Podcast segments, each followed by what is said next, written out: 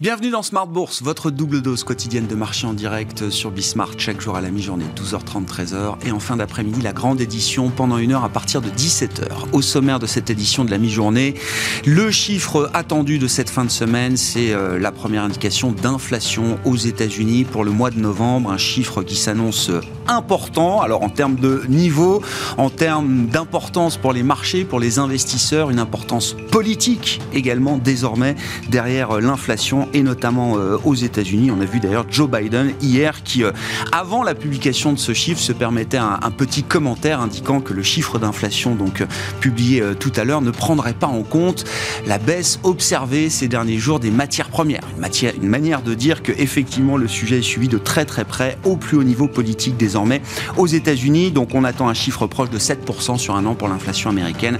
Le chiffre sera publié à 14h30 tout à l'heure et ce sera évidemment le sujet à la une de l'édition ce soir de Smart Bourse à partir de 17h. Nous allons nous concentrer sur cette demi-heure sur alors l'activité boursière au terme de cette année 2021 euh, à travers les opérations boursières qui ont été réalisées sur le marché parisien d'Euronext euh, notamment. Nous ferons ce bilan avec Charles-Henri Dovigny, le président de la F2IC, la Fédération des investisseurs individuels et des clubs d'investissement. Et puis Pascal Sévic, nous retrouvons également chaque deuxième vendredi du mois, banquière privée chez Odo BHF, nous emmènera euh, sous forme de, de dans le monde du family office. Voilà donc pour les thèmes de cette édition Smart Bourse de la mi-journée.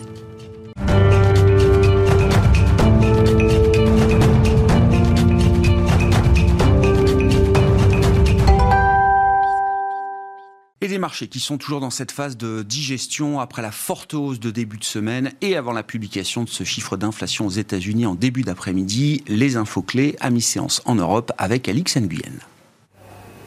Le rebond des premiers jours de la semaine s'estompe toujours plus. Le CAC amorce la séance en baisse et poursuit euh, son mouvement de consolidation. Les principales bourses européennes reculent. Des marchés euh, globalement alertent quant aux éventuelles informations à venir autour d'Omicron.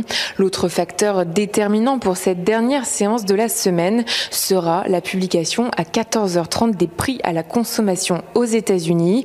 Une statistique dont on anticipe de possibles effets sur la politique monétaire de la Fed à moins d'une semaine de sa prochaine réunion.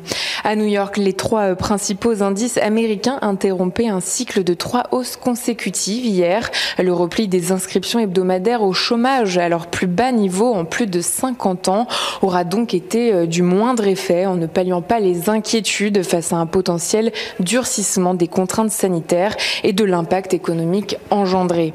Côté valeur, Biomerio progresse. Le spécialiste de diagnostic in vitro relève ses prévisions pour 2021 et table désormais sur une croissance de plus de 8% de son chiffre d'affaires contre 4 et 7% auparavant. Le résultat opérationnel courant est désormais attendu à plus de 780 millions d'euros. Au sein du CAC, Eurofin Scientifique avance aussi.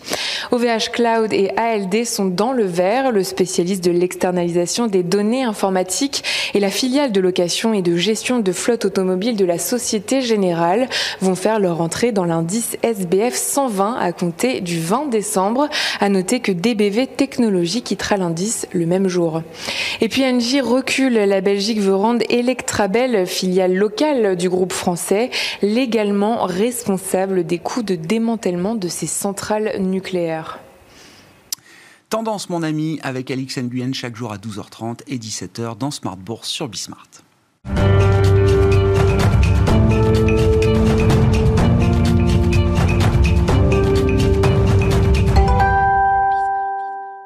Et on commence donc avec euh, les enseignements de l'activité boursière, des opérations boursières qui ont été menées euh, au cours de cette année 2021. C'est Charles-Henri Dovigny qui nous en parle aujourd'hui. Bonjour et bienvenue Charles-Henri. Bonjour. Vous êtes le président de la Fédération euh, française des investisseurs individuels et des clubs d'investissement, la F2IC. Vous êtes plongé dans le rapport d'activité d'Euronext, donc au terme d'une année 2021 qui a été particulièrement dynamique en termes d'opérations boursières. Alors, euh, je me suis aussi plongé dans le dossier, les, la dernière étude que vient de publier l'AMF. Donc, on en ah, parlera aussi après, parce que justement, l'activité des particuliers a été particulièrement forte aussi au cours de l'année 2021. Donc, non, les chiffres euh, des intros euh, sur Euronext a explosé. Je veux dire qu'en 2019, on en avait quoi? 19 pour, ils ont levé 131 millions. En 2020, 22. Donc c'est plutôt au deuxième semestre. Donc c'est déjà pas mal pour avoir levé 498 millions d'euros. Et là, en 2021, c'était les chiffres à fin octobre, on est autour de 47 et euh, les montants levés sont d'un milliard six. Donc on là, on vient de parler d'OVH, qui a fait aussi son introduction, mais il y a aussi Antin qui a levé 500 euh, millions d'euros. Vous avez euh, Believe qui a levé 300 millions, mais vous avez aussi une biotech comme Babat qui a levé 31 millions. Vous avez Spartou aussi, qui parle euh, aux particuliers, qui a levé 32 millions. Vous avez aussi des plus petites valeurs euh, comme Audacia, qui a, elle, levé à peu près 8 millions d'euros. Donc, c'est un échantillon assez large de valeurs qui euh, se sont cotées sur la place de Paris. Et ce qui est intéressant aussi, c'est de voir un peu la répartition de ces, ces valeurs. Vous en avez 62% qui sont dans les TMT, 22% qui sont dans la santé, et on voit émerger une catégorie, c'est les clean tech, 16%. Ah oui. Voilà. Très intéressant, effectivement. Et alors, pour en avoir discuté avec la CEO euh, d'Euronext, la question que je me demandais, c'est est-ce que cette année 2021, c'est avant tout un rattrapage peut-être de ce qui a été perdu au cours de l'année 2020 euh, Il y a sans doute un peu de rattrapage, nous dit-elle, mais il y a quand même aussi un effet d'entraînement. Il y a quelque chose qui s'est passé d'assez nouveau. Hein. C'est-à-dire qu'on a vécu beaucoup d'années où la cote parisienne se, réduisait. On avait euh, euh, plus de sorties euh, de, sociétés de la bourse que d'entrées. Il y a toujours des boîtes qui sortent. Hein, oui, oui, Non, mais, on a vu des rachats importants. Il y a, encore quelques années, il y avait 800 boîtes cotées. Maintenant, on est à 600. Et voilà, pour montrer l'attrition de la cote quand même quand on reprend les, années précédentes. Et là, effectivement, on a quand même complètement renversé cette tendance. Hein. Bah, la tendance est en train de se renverser. On va bien voir comment ça va se passer aussi les nouvelles euh, arrivées sur le marché de, des licornes, est-ce que l'arrivée de Believe sur le marché va avoir un effet d'entraînement. OVH sur... aussi, un Believe, OVH, voilà. Oui, mais bon, OVH, ça faisait longtemps qu'ils étaient licornes. D'accord. Euh, ça compte moins bah, Non, mais ça, faisait plus de 5 ans qu'ils étaient, bah étaient une licorne. Donc ah. c'était très emblématique. Believe, c'était une vieille licorne, alors. voilà, c'était une vieille licorne. Là, en 2021, on a euh, pu identifier entre 7 et 10 licornes en mm, France, mm, mm. Hein, la dernière étant Lydia. Euh, donc ça, c'est... Bon, pour l'instant, ils vont chercher l'argent auprès des fonds et des fonds étrangers d'ailleurs. Euh, est-ce qu'ils vont passer le pas et de revenir sur une cotation Euronext? Pourquoi pas? Moi, c'est ce que je souhaite pour euh, nous, les particuliers, qu'on puisse aussi bénéficier de cette dynamique de ces euh, nouvelles start-up qui arrivent à gagner des parts de marché en Europe et à travers le monde. Hein, euh, je veux dire qu'un exemple comme Doctolib, je ne vois pas pourquoi on, ça s'est pas coté pour que nous aussi, particuliers, on puisse en profiter. On va parler des particuliers, mais est-ce que vous avez le sentiment, parce que moi, je me souviens des années Euronext marquées, par exemple, par l'introduction en bourse de Criteo qui se faisait au Nasdaq et pas sur Euronext. Mmh. Est-ce que quelque chose a changé de ce point de vue-là? Est-ce que vous avez bon espoir que les licornes françaises, euh, si elles choisissent un jour le chemin de la bourse, euh, privilégieront le marché euh, parisien d'Euronext parce qu'il y a de l'intérêt, des atouts pour elles à être cotées sur le marché parisien d'Euronext plutôt que d'aller sur d'autres marchés tech, le Nasdaq étant bah, l'emblème. En tant qu'investisseur français, il est quand même plus simple pour nous d'investir ah bah, ah bah du point de vue investisseur, j'entends bien. Euh, alors donc nous, on souhaite pouvoir bénéficier de ce type d'opportunité. Et d'ailleurs, euh, Denis de la Daguerrerie le dit bien, euh, l'a dit au moment de son introduction. Il avait le choix entre le Nasdaq et Euronext, et lui, il a fait véritablement le choix d'Euronext. Et ensuite, il a fait aussi le choix d'ouvrir son capital aux particuliers. Hein. donc il a bien respecté la consigne des 10%. donc il y a eu un peu plus. et de continuer à travailler ces investisseurs particuliers, puisqu'il il organise des réunions avec, euh, avec eux pour les rencontrer. Euh, voilà. Non, mais c'est peut-être que. Et ça, et ça, et ça je pense aurait fait ce même choix il y a quelques années? C'est ma question. Et. Ah bah, peut-être que je, je, ne suis pas dans sa tête. Non, non, ai, quand j'en ai discuté avec lui encore récemment, euh, il m'a dit pour moi c'était évident, il fallait que je reste à Paris. Après, est-ce qu'il y a cinq ans euh, quand je l'ai connu il y a 5 ans, il voulait pas parler de Valo, il voulait surtout pas euh, qu'on parle de lui. Donc euh, voilà, il, a une forte progression de sa part. Donc, mais c'est vrai que, et en plus, sur ces intros, sur les IPO, les particuliers sont très intéressés. quand on regarde les chiffres au sein de la bah, fédération, oui, oui, mais, même au sein des, chiffres publiés par Euronext, 26% des montants alloués dans les IPO. Sont pour les particuliers. Donc, ça veut dire qu'un quart des actions mises sur le marché par euh, les nouvelles sociétés appartiennent à des particuliers. Donc ça, c'est un élément important. Et la demande est largement supérieure, et trois fois supérieure à ce qui est alloué. Et donc là, on fait le lien effectivement avec alors, cette séquence pandémique qui a euh, amené de nouveaux investisseurs, un, réintérêt euh, pour euh, la bourse, pour l'investissement boursier, des investisseurs nouveaux qui se comptent par centaines de milliers désormais. Oui, alors ça, on, en parlait déjà l'année dernière, on avait vu une forte progression. Euh, et cette progression continue.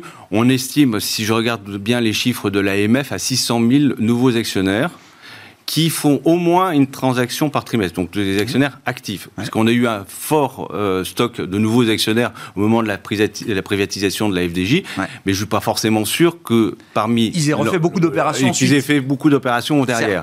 En revanche, là, parmi les actionnaires actifs, on a euh, un, un, stock important de jeunes. Mm. Et ça, c'est très intéressant parce que la moyenne d'âge a fortement chuté. Euh, si je regarde les moyennes d'âge euh, globales, on était à 58 ans en 2018 sur les actionnaires individuels dits actifs. Hein. Maintenant, on est à 50 ans en 3 ans.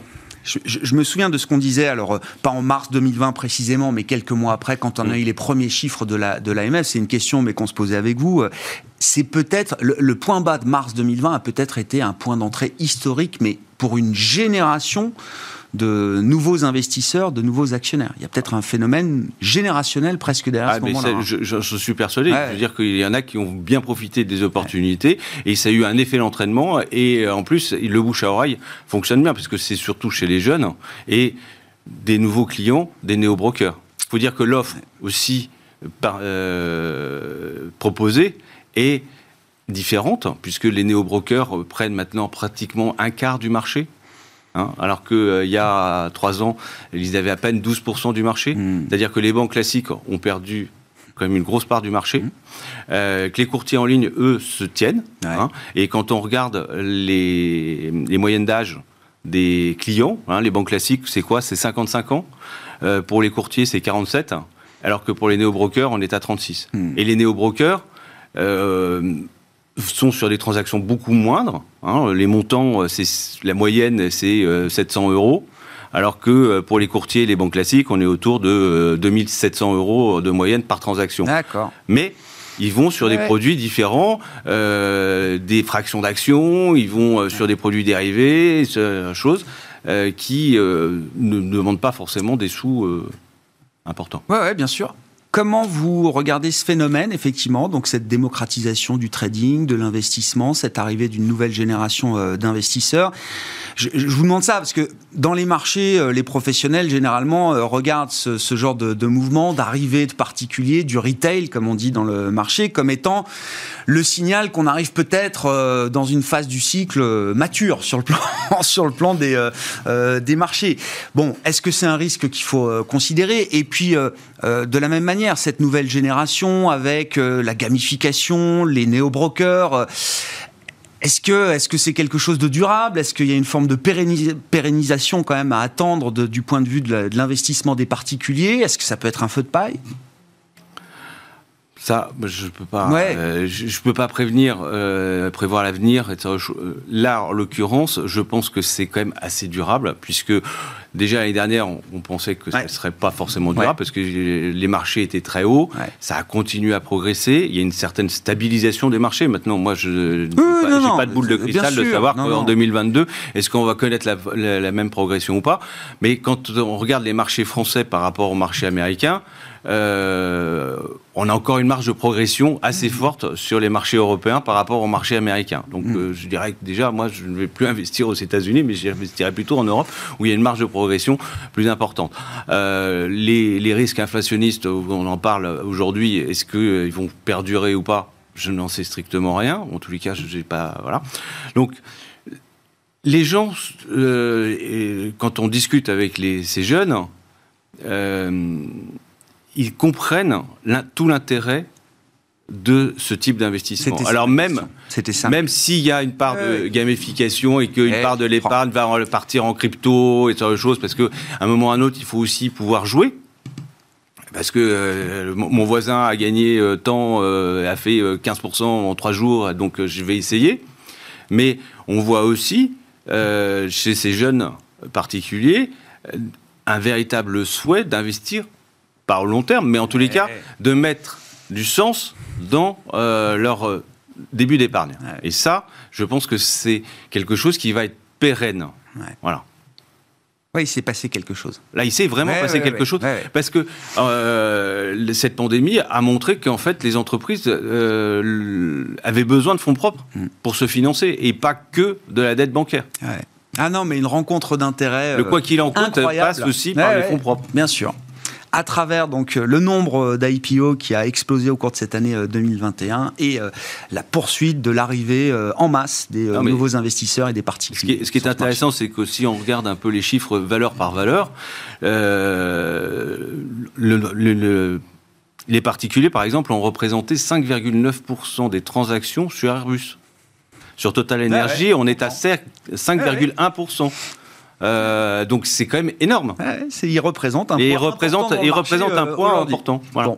Et on le voit alors de manière démultipliée aux États-Unis avec euh, les, mêmes stocks, le poids des actionnaires et du retail sur certains dossiers euh, ciblés très spécifiques avec les effets de réseau qui vont avec. Ça aussi, hein, c'est une nouveauté quand même dans le fonctionnement des marchés. Effectivement, c'est peut-être une nouvelle, euh, un nouveau segment d'investisseurs dont il va falloir tenir compte de manière durable désormais. Merci beaucoup Charles-Henri. Merci pour ce, ce bilan de l'année sur le front alors des opérations boursières et puis ce bilan AMF également qui montre encore une arrivée, un afflux d'investisseurs particulier au terme de cette année 2021. Charles-Henri Dovigny qui était avec nous en plateau, le président de la F2IC.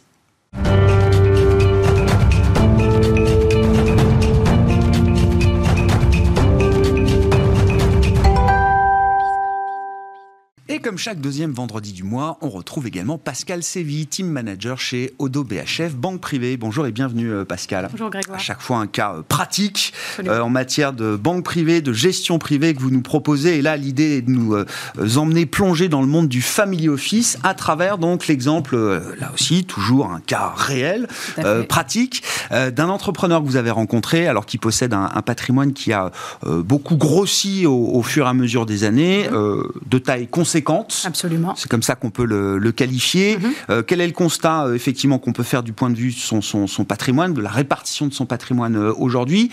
Quelle était sa problématique? Et effectivement, pourquoi est-ce que la, réponse du Family Office mhm. paraissait la, réponse la plus pertinente pour vous? En fait, patrimoine conséquent veut souvent dire patrimoine complexe et, et, souvent dire aussi plusieurs poches et souvent dire très compliqué à suivre. Dans ce cas-là, on avait, ça c'est assez classique quand même comme répartition, une poche immobilière, mais quand on parle d'immobilier, on ne parle pas juste de la résidence principale, on parle des biens de jouissance, on parle d'immobilier locatif, d'immobilier professionnel, euh, évidemment une poche de gestion financière également conséquente, avec euh, des classes d'actifs pour certaines qu'on valorise très bien, d'autres plus compliquées comme le non-coté notamment. Mmh, mmh. Et puis euh, souvent, quand les patrimoines augmentent en taille, ils augmentent aussi dans ce qu'on appelle les actifs tangibles. On peut appeler ça un peu des, jouets, des gadgets pour certains. Euh, ça peut aller de l'art euh, en, passant par les avions, les bateaux et autres. Euh, dans ce cas-là, on était vraiment aussi sur, sur quelqu'un qui avait une collection d'art importante et de voitures de collection également importante. On, se rend compte, on discute, on essaye de comprendre quel rôle nous pourrions jouer. notre rôle premier, nous, c'est quand même de la gestion financière on se rend compte quand même qu'il est plutôt satisfait de ce qu'il a au niveau de son organisation, relations bancaires et performances. En revanche, plus on discute avec lui et plus on, réalise que lui-même s'est laissé un peu dépasser en fait par les événements et n'arrive plus tellement. L'augmentation de la taille de son patrimoine. Ça. Et la complexité du coup qui en eh, résulte. Hein. Euh, en plus, il a évidemment comme il y a de l'immobilier, il y a beaucoup de passifs aussi. Vous avez du in fine, de l'amortissable, des flux, des échéances, et euh, on se rend vraiment compte que il faut impérativement l'aider à mettre de l'ordre dans son organisation pour qu'il puisse la suivre beaucoup mieux. Il n'est pas mécontent des solutions euh, qu'on lui a proposées, des solutions patrimoniales qu'on lui a proposées. C'est juste qu'il ne sait plus où il en est. Exactement. je, caricature un peu parce que c'est sur des dimensions euh, importantes, mais euh, c'est ça l'idée. Un, un, suivi qui est compliqué à faire en fait au jour le jour. Et on sait très bien que quand on suit mal son patrimoine, ça peut avoir des conséquences assez néfastes. Et c'est là que vient la réponse du Family Office. Alors, euh, il faut nous expliquer pourquoi c'est une réponse qui vous paraît adaptée là au problème de, ce client. Et mhm. puis, il faut peut-être nous rappeler déjà ce qu'est un family office aujourd'hui en 2021, mm. comment ça fonctionne, quelles sont les, différentes catégories de family office mm-hmm. également qu'on peut trouver peut-être sur le marché aujourd'hui? Un family office, ça va être une structure indépendante qui va être créée par un, je dirais, un groupe d'experts. En général, les expertises qu'on va retrouver, c'est vraiment l'allocation d'actifs, euh, des expertises fiscales, notariales parfois, euh, évidemment une expertise en gestion financière. Donc, ce, groupe va s'allier pour créer en fait une structure qui va permettre de suivre le patrimoine d'un client et de sa famille dans sa globalité. Mm-hmm. On peut avoir évidemment plusieurs formes de family office. Euh, on va les classer, disons, en trois catégories. Les plus commun, je dirais, c'est ce qu'on appelle les multifamily office. Eux vont suivre, faire ce même travail, mais pour plus d'un client. Ils vont suivre plusieurs familles, je dirais en général en fonction de la taille entre 10 et 50 familles, parce que vous avez compris que chaque famille va avoir besoin d'énormément d'attention. On a vu euh, ces derniers temps des family office qui se créent avec un seul client, et ensuite, il devenait multi, ah. parce que lui, il a intérêt quand même à mutualiser les coûts de sa structure. Et puis, ça crée aussi un écosystème, un club d'entrepreneurs qui peut être tout à fait vertueux pour tout le monde. Mm, mm. Donc ça, c'est le multi-family office. Le single family office, on rentre dans des sphères... l'historique, ça. Encore, l'historique. Oui, c'est ça. Voilà, c'est l'origine des Rockefeller et autres. Hein. Eh Donc euh, ça, ça date de la moitié du 19e siècle. Quelque part, ça existe depuis ce moment-là. Beaucoup de très très grandes familles se sont structurées autour de ce, genre de, concept. Single family, on retrouve souvent la famille aux manettes, d'ailleurs. C'est assez internalisé hein, au niveau des services. Mmh. Moi, j'ai déjà vu des, structures où il y avait des équipes entières qui vont gérer la poche action, en fait. Hein. Donc, euh, les, services fiscaux, sont, ils vont avoir un avocat, un notaire euh, sur le site, euh, mais il n'empêche que parfois, ils vont avoir aussi des besoins qu'ils vont vouloir externaliser. Mais en général, ça reste quand même vraiment voilà, on est, on est encore dans d'autres. on euh, internalise toute l'expertise et toutes les compétences euh, nécessaires. C'est encore un autre niveau de patrimoine, parce que c'est évidemment des structures qui sont assez coûteuses, mais qui s'avèrent très vertueuses aussi pour la famille. Et après, et c'est là qu'on peut se demander, euh, moi je travaille pour un groupe bancaire, donc qu'est-ce que je viens faire dans toute cette histoire? Et il existe la troisième catégorie qui est le family office bancaire. toutes les banques n'en ont pas. Nous, on a la chance d'avoir cette structure au sein d'Odo BHF. Donc, on est au sein de l'établissement. C'est une structure qui est indépendante au sein de notre établissement.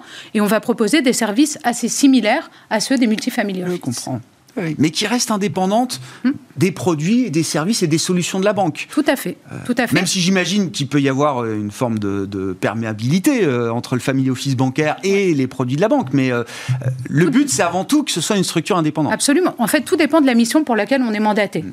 Et si on est mandaté pour une mission qui va consister à ne pas proposer des approches de gestion, il n'y a aucun problème, c'est totalement indépendant. Hmm. Mais si jamais euh, Odo BHF a une gestion qui peut correspondre aux besoins du client Family Office, on ne va pas s'interdire non plus d'aller la proposer et de faire peut-être partie même de l'appel d'offres. Hmm.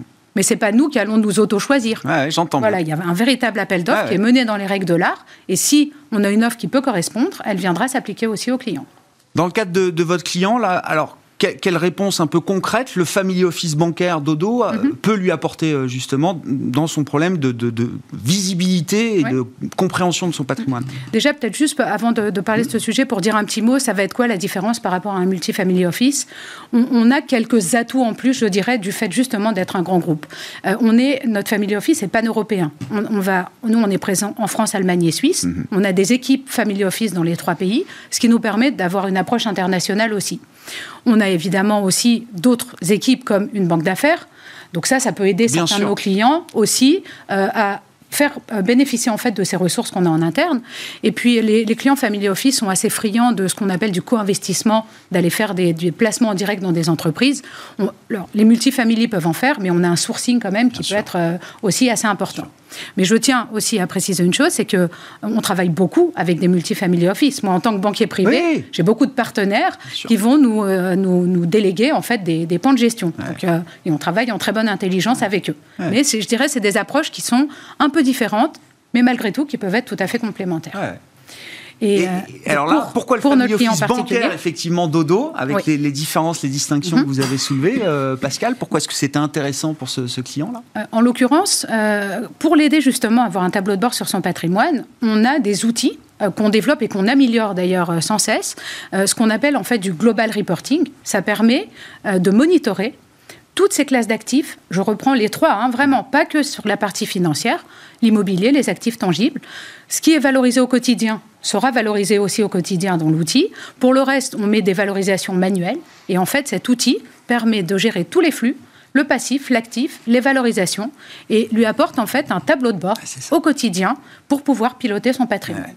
Et du coup, il peut derrière en faire tous les audits qu'il veut, etc., l'optimiser, l'améliorer. Mais il a déjà une vision et une compréhension euh, quotidienne fin, de son patrimoine en a un coup d'œil euh, avec un tableau de bord. et puis c'est très interactif, c'est digitalisé, avec des accès qu'on peut donner aux uns et aux autres. Par exemple, on peut, il y a un chef comptable qui pourra avoir un seul accès sur une, les flux, lui-même avoir l'accès à tout. Donc c'est quand même très très bien organisé cette partie-là. Hmm. après, il y a d'autres aussi problématiques, puisque ça c'est la base, hein, je dirais. Euh, derrière, on travaille beaucoup avec justement tous ces conseils pour aller faire tous ces audits. Euh, ça va comprendre à un moment la poche financière, parce que c'est bien aussi de faire toutes les statistiques de performance, euh, la volatilité associée à chaque classe d'actifs. Et là, on, apporte en fait une vision comme un, conseil hmm. de, ce qui pourrait être amélioré. Hmm. Et enfin, la, la, troisième partie est le fait de travailler dans une banque familiale qui se transmet, on en est à la cinquième génération. Il y en a une sixième qui est là aussi, qui n'est pas très loin.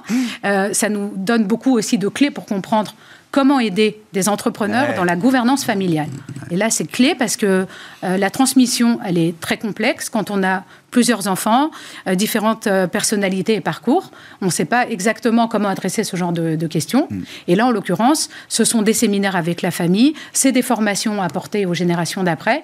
On essaye vraiment de les aider, de les guider, de les obliger à se poser ces questions-là aussi sur la gouvernance. Dans un monde où les, les, les, fortunes alors, personnelles atteignent des, des montants faramineux, stratosphériques, où, où la vitesse de création de ces fortunes s'accélère de manière phénoménale avec les effets de marché euh, dont on a pu parler. S'il y a une guerre des, des family office, est-ce que ça, ça, est que ça redistribue les cartes? Je dirais qu'il y a une guerre tout court autour de ces jeunes fortunes. Euh, on, a, effectivement parlé des levées de fonds. Mais ça oblige ce monde à bouger. Tout à fait, il a bougé. Moi, je trouve euh, que quelque part, ce concept de family office s'est démocratisé quand même ces dernières années. Les levées de fonds, elles sont très conséquente et la rapidité de création de richesse, elle est, elle est vraiment là. Donc euh, c'est aujourd'hui que tout le monde, les banquiers privés, les family office et autres personnes de, de, cet écosystème doivent se positionner tôt pour aussi adresser les problématiques que ces gens vont avoir. Et tant pis si on n'a pas encore la taille au moment où on, parle à ces gens-là, mais en tout cas, on sait qu'on l'aura rapidement. Donc euh, oui, clairement, il faut euh, le plus rapidement possible euh, les, je dirais, les accompagner de la meilleure manière qui soit. Et, puis d'ailleurs, c'est aussi de les aider à aller aux étapes d'après.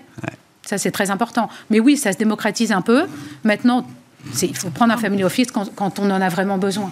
Ah c'est pas utile autrement parce que c'est quand même des coûts qui peuvent être assez conséquents attendez d'avoir euh, créé votre entreprise, d'avoir fait fortune pour euh, commencer à regarder ces sujets, bien sûr. Mais effectivement, c'est très intéressant et je trouve ça en, écho de, ce dont on parlait, effectivement. Voilà, c'est et puis euh, il y a plein d'autres entreprises qui, voilà, qui se valorisent de plus en plus vite à des niveaux très très importants. Et plein d'autres sujets, je trouve, qui font du sens. L'art, la philanthropie, c'est aussi des, sujets qui, qui plaisent à ces jeunes générations. on a parlé d'impact, c'est vrai, ils recherchent de l'impact. Donc là aussi, on peut les adresser avec des structures de family office. Merci beaucoup, Pascal, pour cette cette plongée dans le monde du family office euh, avec vous, Pascal Sévy, qui nous accompagnait pour cette émission Smart Bourse de la mi-journée ce vendredi, team manager chez Odo BHF, banque privée. On se retrouve ce soir en direct à 17h sur Bismart.